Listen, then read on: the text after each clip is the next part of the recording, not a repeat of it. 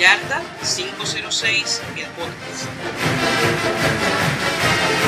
El podcast donde conversamos de la NFL y de la NCAA. Cada semana hacemos un repaso de lo más actual del deporte. El gato Moriuper, junto con Albert, los invitamos a acompañarnos. Comenzamos.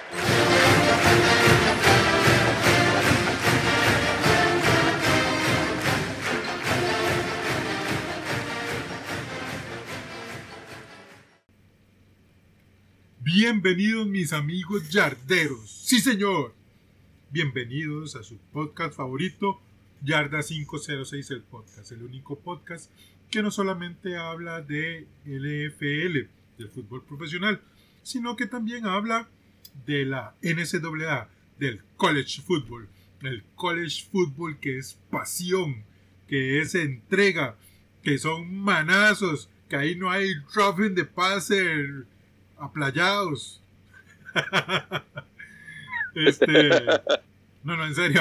censura, mae. Ahí se dan duro, mae. Ahí se dan duro, en serio.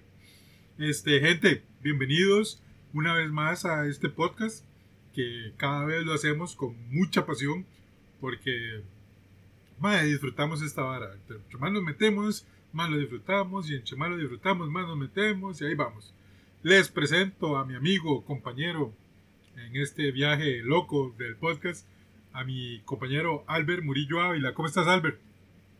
Hola, gato, y bienvenidos una vez más a otro programa de Yarda 506, el podcast versión NCAA. Eh, para contar algo de, lo que dice Gato, creo que lo habíamos comentado la temporada anterior, Gato. la esencia del fútbol americano está en el college football. Lo siento mucho siento mucho NFL, lo siento mucho los fanáticos de, la NFL y todo, pero más la esencia, hoy por hoy la esencia del, fútbol americano está en el colegial. Eh, irónico, eh, la NFL es muy cautelosa con los roughing the passers, o muy, muy, muy llegando a proporciones ridículas. Y por el otro lado, o sea, llegan a esas proporciones ridículas pero no hacen nada por el targeting. Exactamente. el fútbol, sí, se dejan que los saqueos sean de verdad, pero sí penalizan el targeting con expulsión. Correcto. imagínate, por ejemplo, uno como eh, Aaron Donald no podría jugar nunca una temporada completa. No. o juega, juega dos cuartos, o un cuarto, o Miles Garrett. Más o menos, más. sí. Bueno, antes de continuar con el tema, voy a presentarme. Yo soy Walter el Gato Muy su amigo compañero en este viaje del podcast. Recordarles nuestras redes sociales, Yarda506 el podcast. Eh, no, suave, suave, suave. Más que estoy emocionado. Eh, Yarda506 en Facebook e Instagram. En Twitter es arroba Yarda506TV. Y recordarles, muy importante, que esta versión del podcast de NCAA se transmite por el canal de YouTube de mi amigo Albert Murillo Ávila, College Football 101. Ahí lo buscan con ese nombre o con el nombre de Albert Murillo Ávila. Y ahora sí, vamos a pues a los temas. Albert, esta fue una semana muy intensa. De hecho, de aquí en adelante, Albert, vienen los partidos divisionales. O sea, ya se acabaron los partidos entre divisiones y que yo voy para acá o que para allá. Nada ya solo nos queda eh, lo que resta de octubre y noviembre prácticamente y se nos acaba la temporada de college football. Así es que viene intensa. Vamos con el primer marcador. ¿Qué te parece? Sí, claro. South Carolina derrota a Kentucky 24 a 14. Dinos. Bueno, gato, verdaderamente eh, Kentucky, como ustedes sabrán, al principio de temporada pintaba como uno de los equipos favoritos, liderados por Will Levis. Eh, uno lo vio trastabillar la semana pasada contra All Miss. Recuerden que, pierden contra All Miss. Eh, cuando le ganó a Florida, no le ganó muy contundente, pero se llevaron la victoria. un equipo que si hemos menospreciado esta temporada, South, Carolina, donde juega Spencer Rattler, al final terminan sacándole el partido 24 a 14 a un Kentucky que a pesar de que tiene dos derrotas todavía está apareciendo en el AP Pool. Pero ahorita vamos a ver un poco de eso. Eh, yo en lo personal, antes de, terminar el, comentario, pasar al siguiente marcador, Gato, hay que decirlo, esta ha sido una de las mejores, hasta la semana 6 ha sido una de las mejores temporadas que he visto en college football. Verdaderamente cualquier equipo hay que ganar, cualquier equipo puede ganar. No hay una diferencia real entre los equipos. Son muy pocos los equipos que uno puede considerar inferior. Y sin embargo, te pueden sacar un partidazo cuando menos lo penses. Que lo diga perdido. Sí, que lo diga perdido. y un montón más. Sí, sí, sí.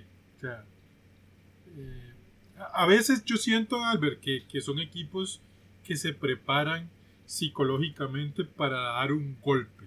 O sea, eh, metiendo aquí en este tema de Kentucky y South, eh, Carolina, me, Purdue es un equipo particular. O sea, tiene ya por lo menos cinco años que se trae abajo a un invicto o a un este primer rankeado. Acuérdense lo que pasó con Iowa el año pasado, si no me equivoco. Perdió, le ganó. Y después de ahí Iowa se vino en caída libre, man. Exactamente. Exactamente, verdaderamente. Purdue y, y, no lo, y no nos vayamos muy lejos cuando estuvimos hablando acerca de la maldición del castor con Oregon State, que casi se la hace a USC esta temporada. y el año pasado se la hizo a Oregon. Exactamente. Le ganan a Oregon y después de ahí Oregon yo creo que terminó totalmente fuera de los rankings eh, nacionales. Sí, sí, sí. Bueno, vamos con el siguiente partido. Un partidazo, Albert, que estuvo a una atrapada básicamente de que Texas AM hiciera un offset gigantesco. Texas AM visita a Alabama, al número uno, y cae derrotado 20-24 en un partido sumamente intenso. Sí, verdaderamente el partido estuvo muy, muy cerrado. Eh, si nos vamos estadísticamente hablando, eh, Texas AM dominó un poquito más que lo que es Alabama. Hay gente que obviamente va a decir, bueno, es que no están jugando con Bryce Young, están jugando con, con Jalen Milrow, el mariscal de campo sustituto. Muy bueno ese chaval. sí, verdaderamente lo hace muy bien. Bueno, es, Alabama, ¿verdad? Alabama, la cama que tiene en reclutamiento es inmensa. Eh, sin embargo, Alabama, y recordemos el año pasado,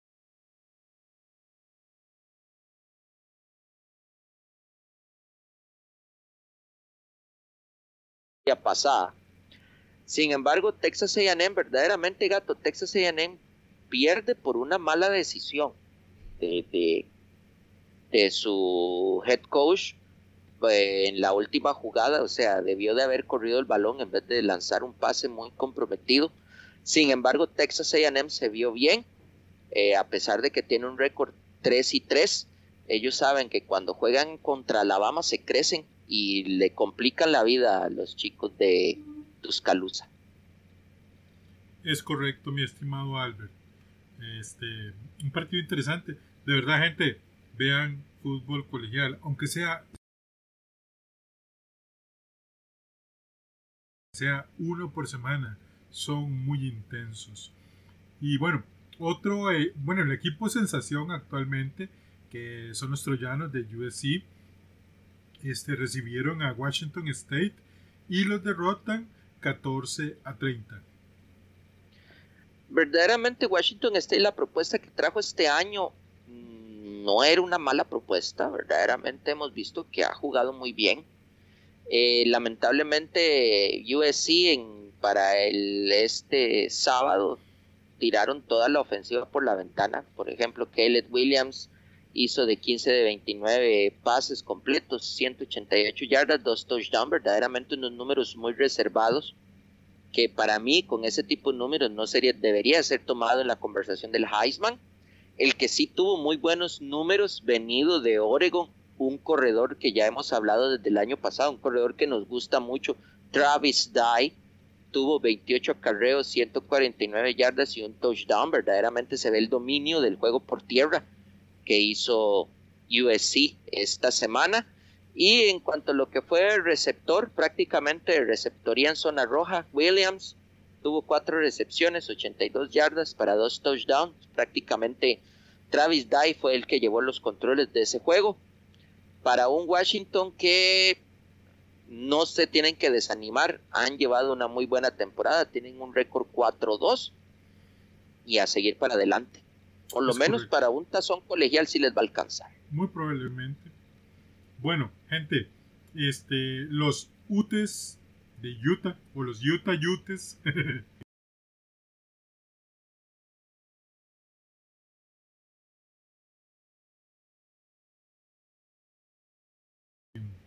a pesar de que dieron la pelea fuertemente, este, la diferencia fue que los Utes no anotaron en el primer cuarto y eso les costó pues la derrota 32 a 42 Albert bueno gato desde hace ya varias semanas hemos estado hablando que US, UCLA y el trabajo que está haciendo Chip Kelly está dando triunfos en una temporada donde no se esperaba verdaderamente que, dieran ese, ese salto de calidad.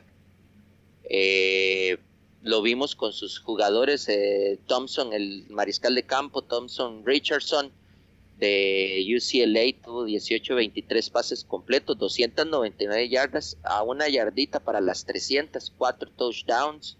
Charbonnet el corredor, por otro lado, tuvo 22 acarreos, 192 yardas y un touchdown. Entonces vemos que eh, lo que fue UCLA dominó tanto en aire como por tierra, pero no hay que menospreciar el trabajo de Utah, verdaderamente Utah se paró y jugó su mariscal de campo, a pesar de que no es un talento cinco estrellas, el muchacho lo hace muy bien, lastimosamente UCLA fue superior y se vio en el marcador. Pero tampoco es que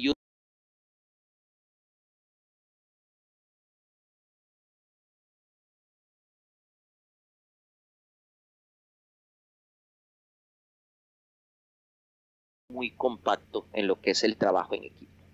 Es correcto, mi estimado. Este, Albert, muy bien lo está haciendo Chip Kelly en UCLA, la verdad. Sí,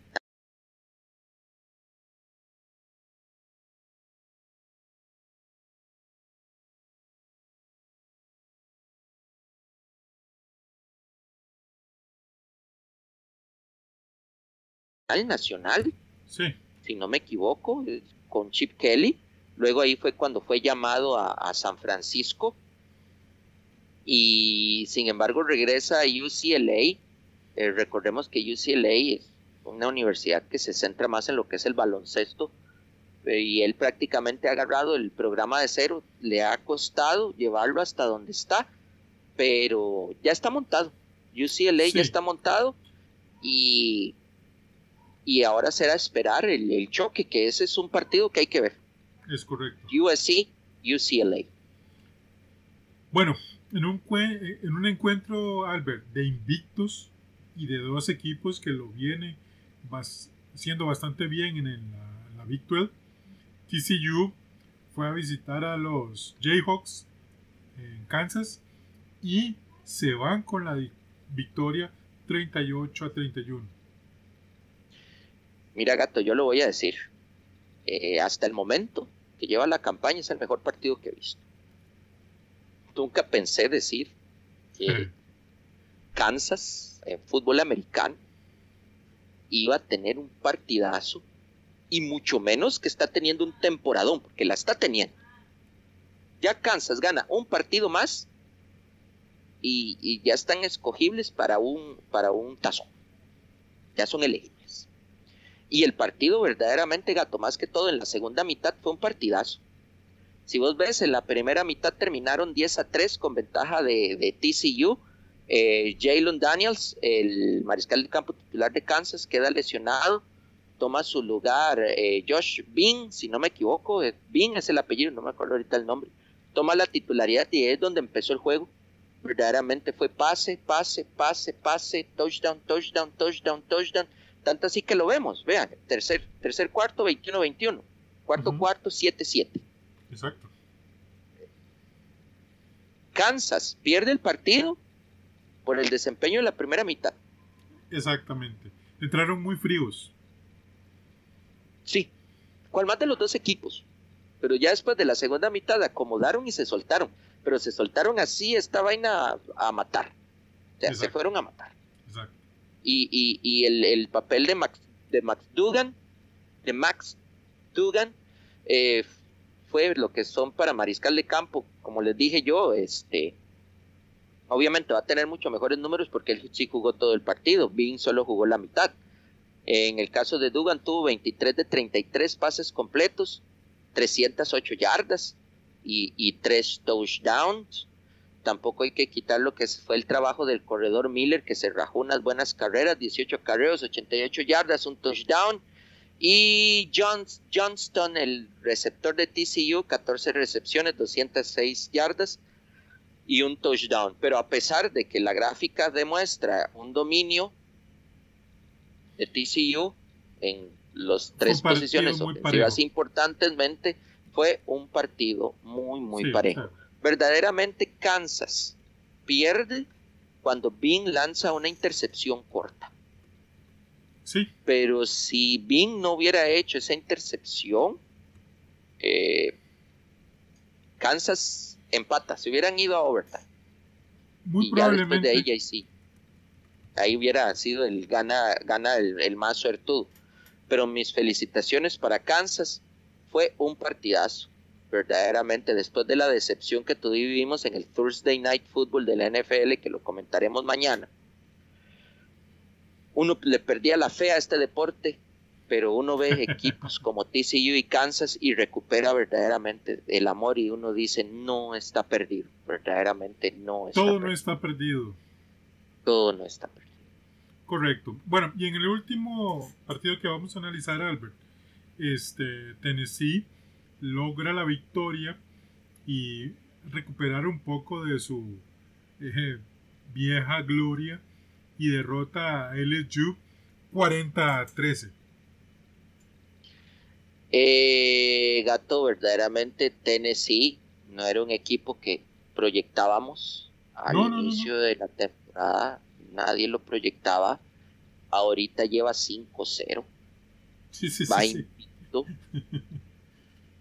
Y esos los famosos naranjas quemadas, los balls, eh, van a tener su prueba de fuego el próximo fin de semana, pero lo están haciendo muy, muy bien.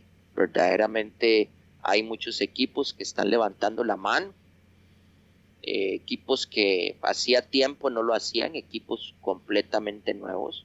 Oklahoma State está levantando la mano, Tennessee está levantando la mano, UCLA está levantando la mano. Exacto. Eh, TCU que lo acabamos de mencionar, está levantando la mano. Dejémonos de varas. Kansas, que es el menos tradicional de toda esa pelota, está levantando la mano. Penn State está levantando la mano. Entonces, son programas que, que de ahí están llenando de, emoción los, los juegos, verdaderamente. Y Tennessee es uno de esos. Eh, Hooker está teniendo un temporadón pero en realidad todo el equipo, el programa, eh, lo está haciendo muy, muy bien. Y la próxima semana van a tener, ahorita cuando vayamos, va a tener su, su prueba de fuego. Pero Tennessee viene en serio este año. Sí. Y van a terminar, van a jugar un, New Year Six. Eso, téngalo por seguro. Eso de fijo. Y bueno, Albert, esto sería el análisis de los partidos más importantes de la semana 6, que estuvieron muy interesantes. Y gente, en serio, ahorita que les digamos los partidos de la semana 7, escojan uno y vayan, véanlo. Porque señores, se viene lo bueno, la fiesta grande. porque ahora todos son duelos divisionales y eso se van a dar con la base Nica si es posible. Y bueno, Albert, esta semana ningún head coach perdió su trabajo, todo tranquilo, aunque un coordinador ofensivo se fue de... lo, despidieron. Ahorita se me olvida, man, pero... El de... No recuerdo ahorita. Sí, lo leí, pero no, no, no. No me, no, se me fue. A mí también. No fue de, de, de Baylor. No sé, man. Batearía. Bueno, no, no quiero el, el, punto es que ya tenemos, pero igual esa, esa noticia es, es, es con trampa. No tuvimos primera semana que no tenemos un head coach. Eh, que se que despidieron, pero en la NFL despidieron. pero en la NFL despidieron a Matt Rule. Y ustedes dirán, ¿por qué estamos mencionando a Matt Rule aquí? Es que Matt Rule viene del colegial. Matt Rule era el. Primero empezó como head coach de Temple, luego tomó el liderato de Baylor, que fue cuando levantó el programa, que ahorita lo, gracias a Dios lo han sabido mantener y luego se fue para los, los Panthers.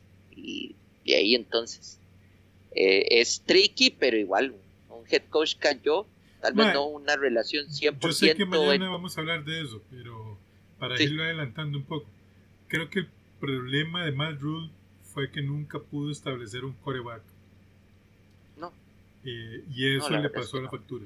Desgraciadamente, Matt Rule no pudo conseguir un coreback y y eso, bueno, lo hablamos mañana, pero eso le puede pasar a otro equipo con un gerente general y un entrenador. Cuidado. ¿eh? Bueno, Albert, vámonos con el famoso AP Pool Top 7, que no es el, de famoso... 506, el podcast. no, no lo es. No lo es ni a kilómetros. Bueno, empezamos de abajo hacia arriba.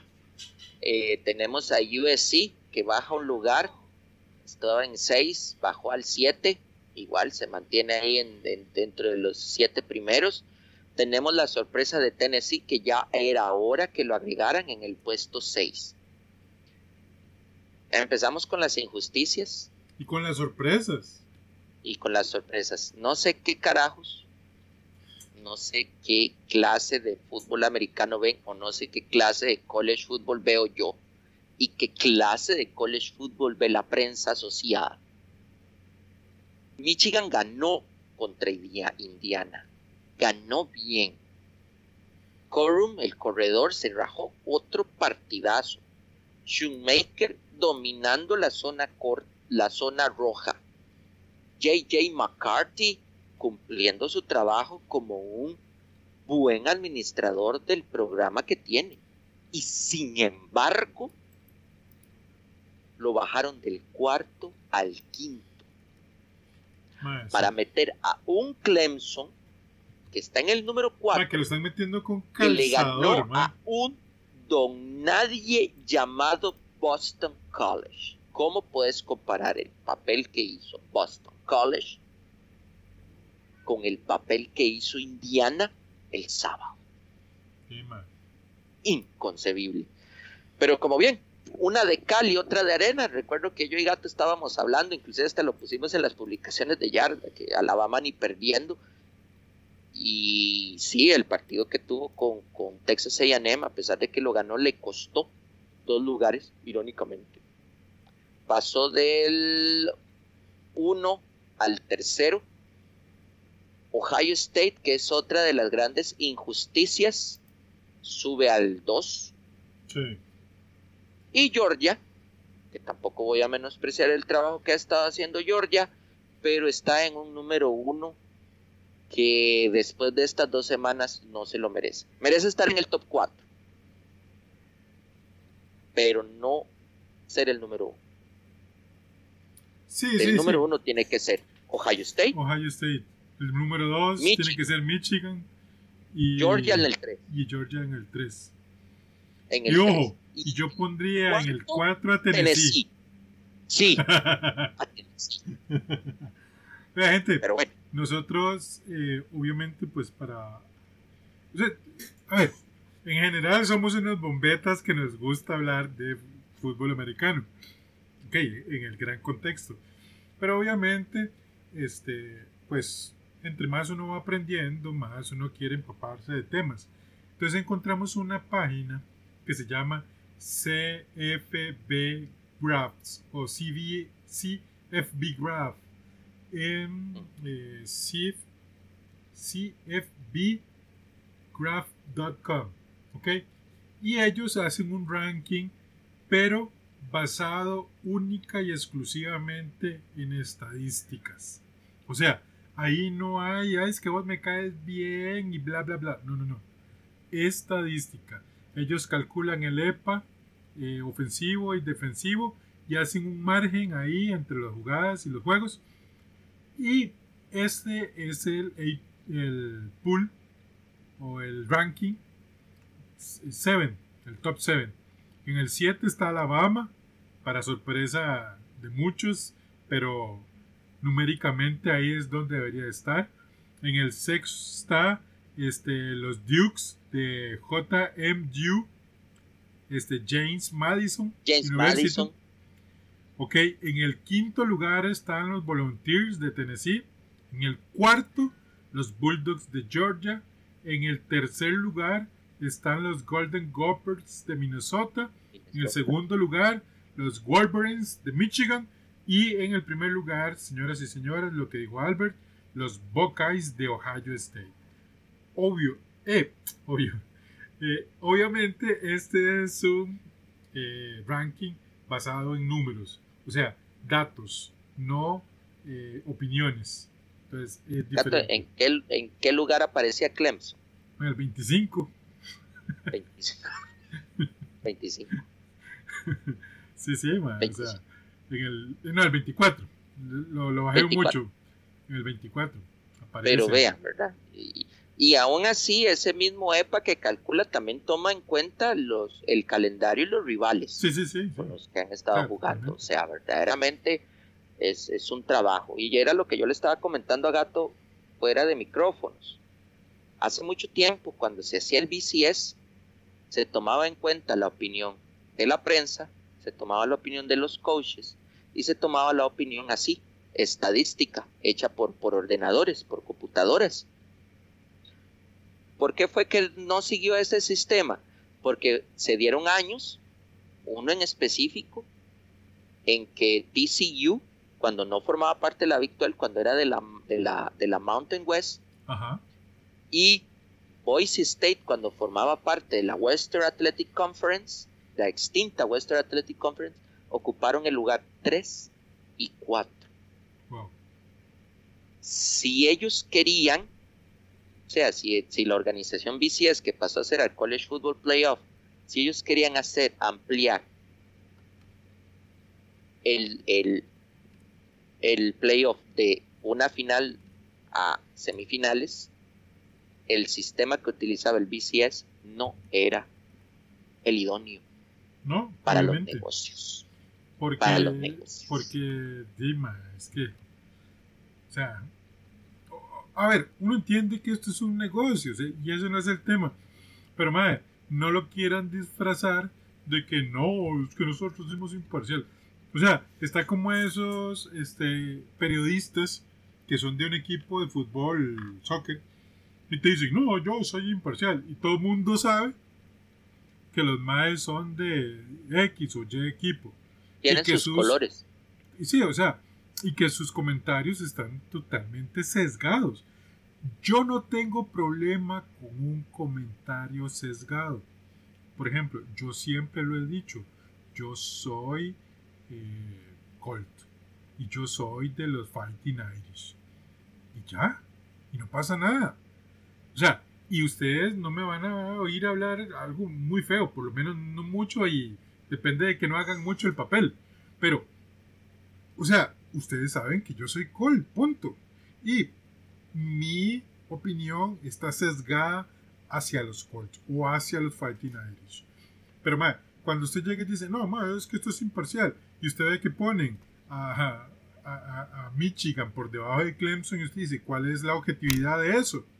O sea, eso no tiene ninguna objetividad, porque los rivales que ha tenido Michigan han sido por mucho mejores los rivales que ha enfrentado Clemson y Clemson no ha sido como una arrolladora, por así decirlo.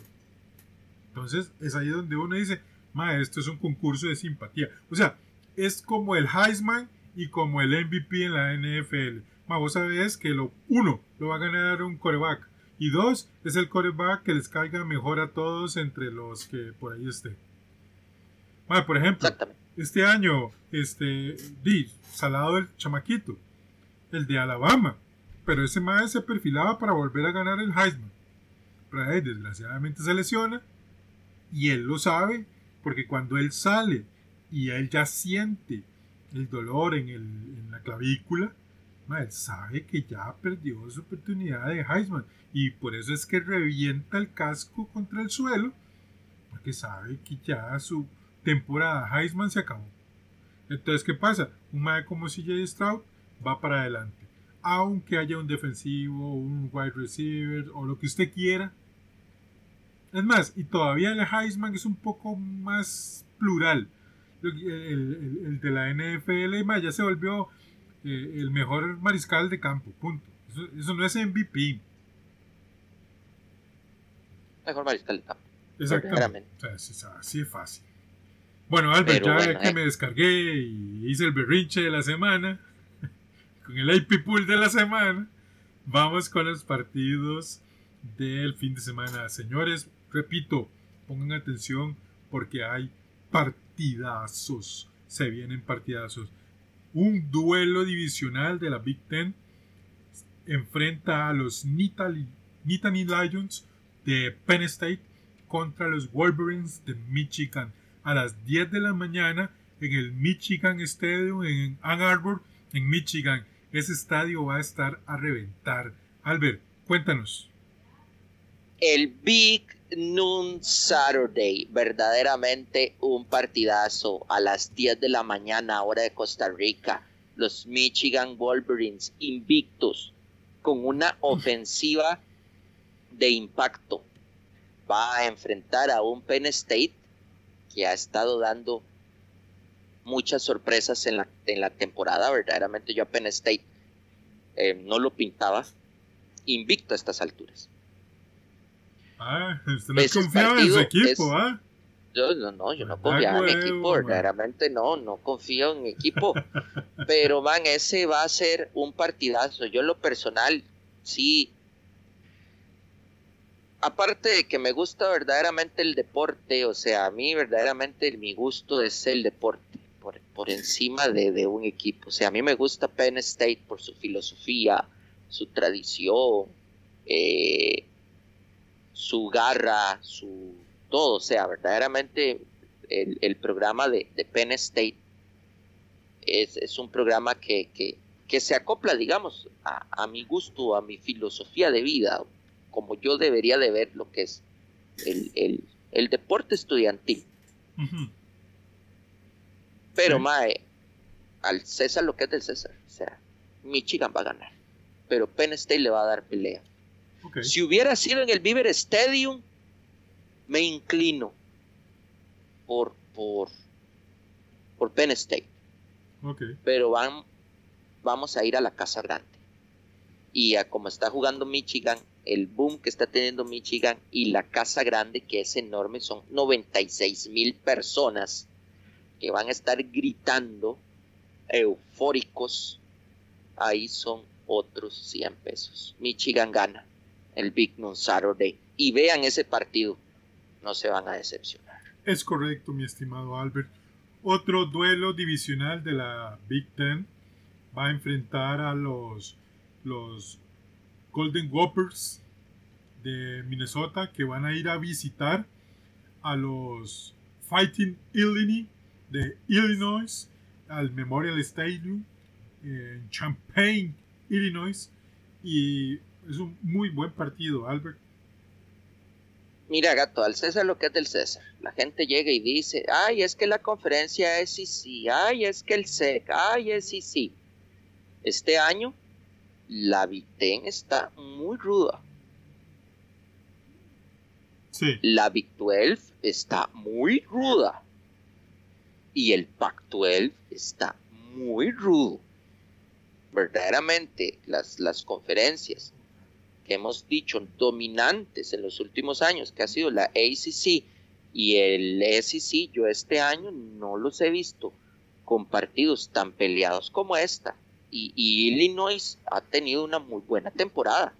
Y Minnesota ha tenido una muy buena temporada. Obviamente son opacados por las noticias, pero Minnesota e Illinois vienen con fuerza y es un partido divisional duro y un clásico de la de la Big 12, de la Big 10, perdón.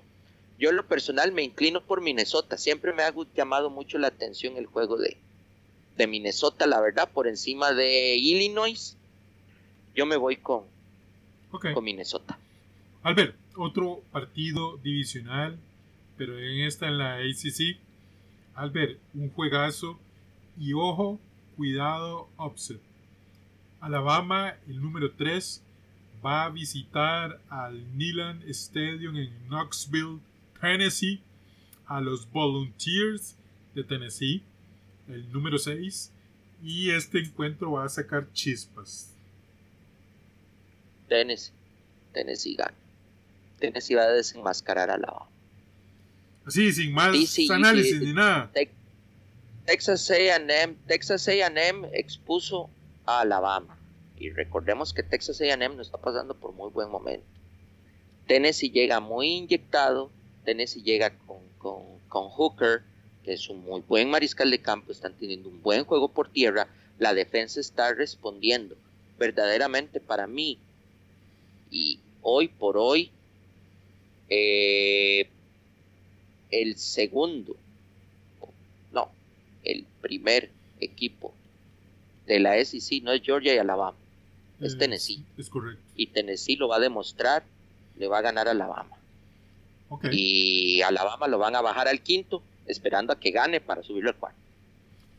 En un encuentro que se va a realizar en Fort Worth, Texas, en el Amon G. Carter Stadium, Oklahoma State, los Cowboys, los otros Cowboys, van a visitar a los Hornet Frog de TCU. Albert, un muy buen encuentro, dicho sea de paso. No, voy a retirar lo dicho. Verdaderamente este año los dos Cowboys están jugando. La verdad es que los vaqueros, los vaqueros y los vaqueros están jugando, ya dejando el vacilón. Gato, esta es una de, los, de, las, de las decisiones más difíciles. Verdaderamente TCU llega muy bien, Oklahoma State llega muy bien. O sea,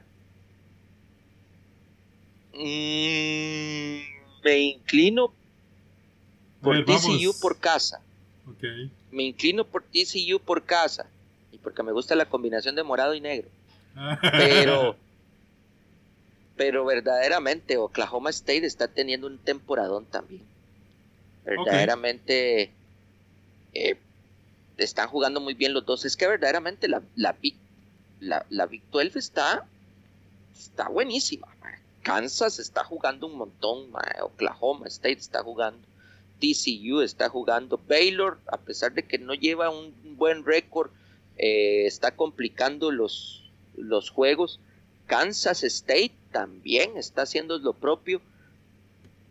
Texas Tech te, pega un susto un sábado si, si no te pones en las pilas.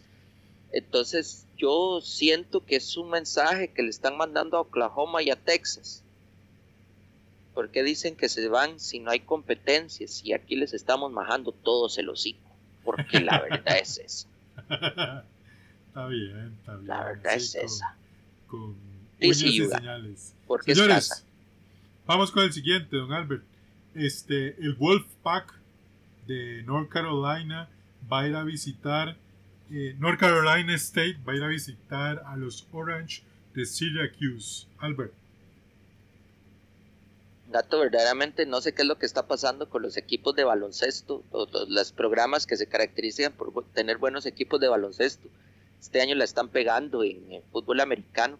Syracuse es otro equipo que, que ha venido ahí entre las sombras, lleva un muy buen récord, ha estado jugando muy bien, pero se va a enfrentar contra un NC State que liderados por Leary que mucha gente lo critica por ser un pocket passer, que yo no sé qué, yo no sé cuánto, el muchacho verdaderamente ha demostrado que es un buen administrador del juego. Y, y verdaderamente NC State no está más arriba porque en la ACC el talento que tiene no se compara al talento de otros rivales. Eh, Syracuse lo está haciendo bien, lamentablemente van a perder. NC State se ha demostrado que es mejor en defensiva, una ofensiva estable en sí. NC State, el Wolfpack se va a comer a las naranjas el sábado. Está bien. Mississippi State va a visitar a Kentucky. El 16 va a visitar al 22 de la nación. ¿Y qué nos puedes decir, don Albert? Kentucky verdaderamente yo creo que ya pegó su alta. Ya Kentucky dio su do mayor y ahora viene en, un pseudo descenso. Lo hemos visto que ha ganado, pero le ha costado ganar. Mississippi State por el otro lado va para arriba. Entonces, señores de las campanas de vacas, a pesar de que son los Bulldogs, no sé por qué utilizan campanas de, vacas para animar a su equipo. Pero saquen las campanas. Mississippi State va a ganar contra Kentucky. Ok. Este, un juego en Utah, interesante juego.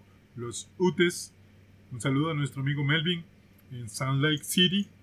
Van a recibir al equipo de Lincoln Riley, el USC, los troyanos. Albert, dinos.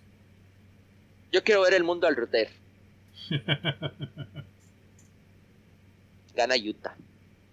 Verdaderamente Utah no tiene el talento que tiene USC, pero Utah tiene algo que es trabajo en equipo, es corazón, es amor a su programa. Van a estar en casa.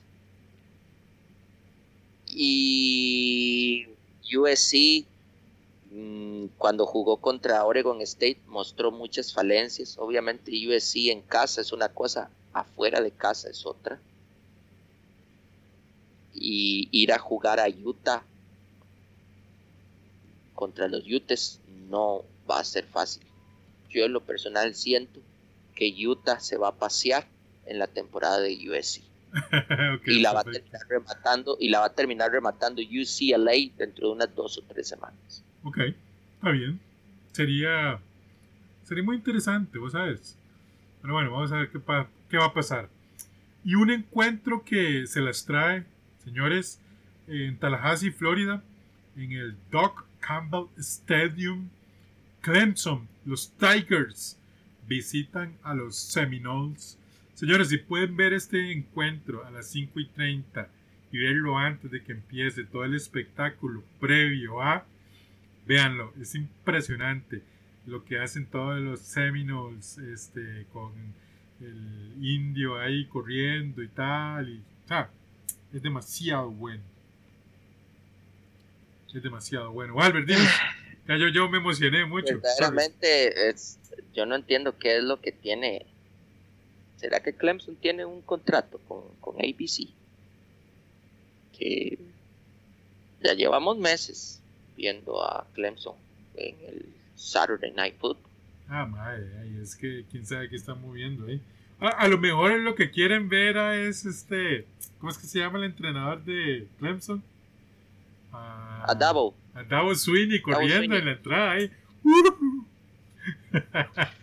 no sé, no sé. No sé, es que, es que son las cosas diferentes. Igual lo, lo voy a decir también. A lo que es Clemson con el Saturday Night Football lo tenemos en el Big Noon Saturday con Michigan. es que Michigan sí es un espectáculo verlo jugar. Sí. Sí, sí. Michigan es un espectáculo. Clemson. Pero, pero a, a, pesar de que Florida está jugando una muy buena temporada, Florida está volviendo, Florida State, perdón, está, volviendo los Seminoles, están volviendo por la senda del triunfo. Siento que todavía es un programa muy verde, ya tal vez está naranjadito, amarillito, amarillito. Todavía no, no, no ha madurado. Mm, por la cuestión de talento, que no voy a negarlo, el talento que Clemson trae es superior. Si hablamos de talento, Clemson es el que tiene más talento en la ACC. Ya vamos a ver, man. Me duele decirlo, pero siento que Clemson va a ganar. Clemson va a ganar Clemson va a Florida State. Ok, está bien. Sí, a pesar Ojalá de que, que, por no lo me menos le metan Clemson. un buen susto a, a Clemson. Pero ese es un, ese es un upset alert, ¿verdad? Mae, sí. Ese Ok, es un upset si a mí me dan a escoger, prefiero el de Alabama. Ese sí sería para mí Sí, el no, ese, ese está, ese está en upset alert con, con, con, con siete luces rojas. Pero igual, gato, vamos a caer a lo mismo. Pierden a la, pierde Alabama contra Tennessee, que es lo que van a decir, no, es que no está Bryce Young jugando. Eh, De que, que Jalen Milrow es el proyectado el mariscal de campo titular para el año que viene. Recuerden lo que pasó con Mac Jones cuando se jodió Tua. Bla, bla. Ay, jamás, mae. ¿Cómo van a decir eso, viejo? No, no, no, no. bla. Jamás, Ay. viejo. Manda huevo, mae, que usted tenga esa percepción así de la... De la-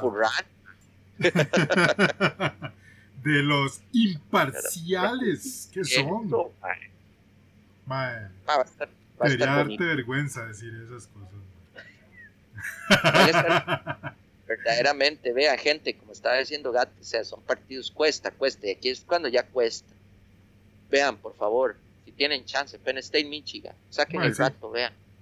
TCU, Oklahoma State, esa es otra buena opción para ver. Alabama, Tennessee, Ah, esa es la opción después del, después del, del- de Penn State, Michigan.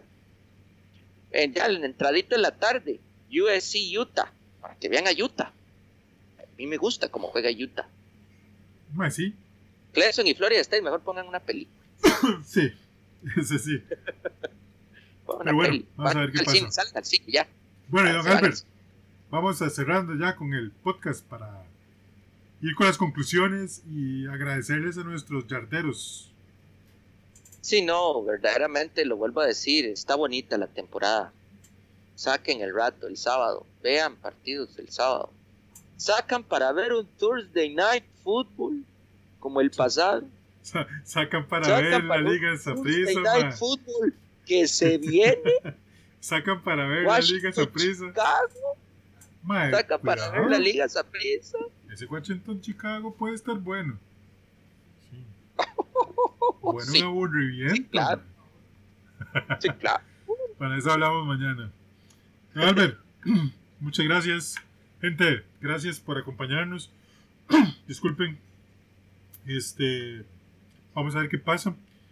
Se los digo de una vez y reitero, vean fútbol americano colegial. Si pueden ver el de Michigan, Penn State, y si pueden verlo antes de, que empiece y que puedan ver todo el, el, ambiente, véanlo.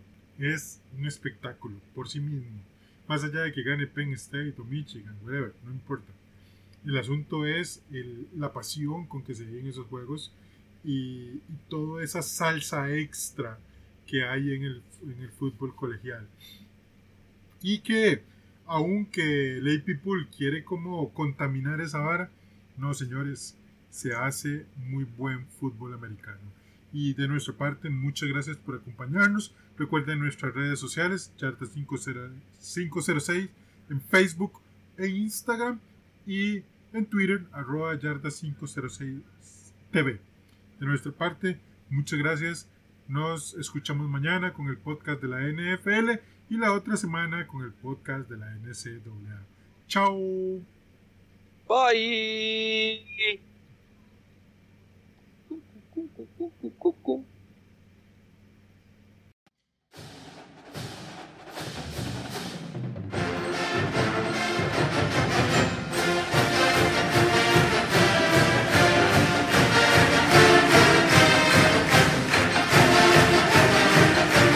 Muchas gracias por escucharnos. Te invitamos a seguirnos en nuestras redes sociales, donde todos los días compartimos información de la NFL y de la NCAA. Ayúdanos a crecer compartiendo el podcast con tus amigos. Hasta el próximo programa de Yarda 506, el podcast.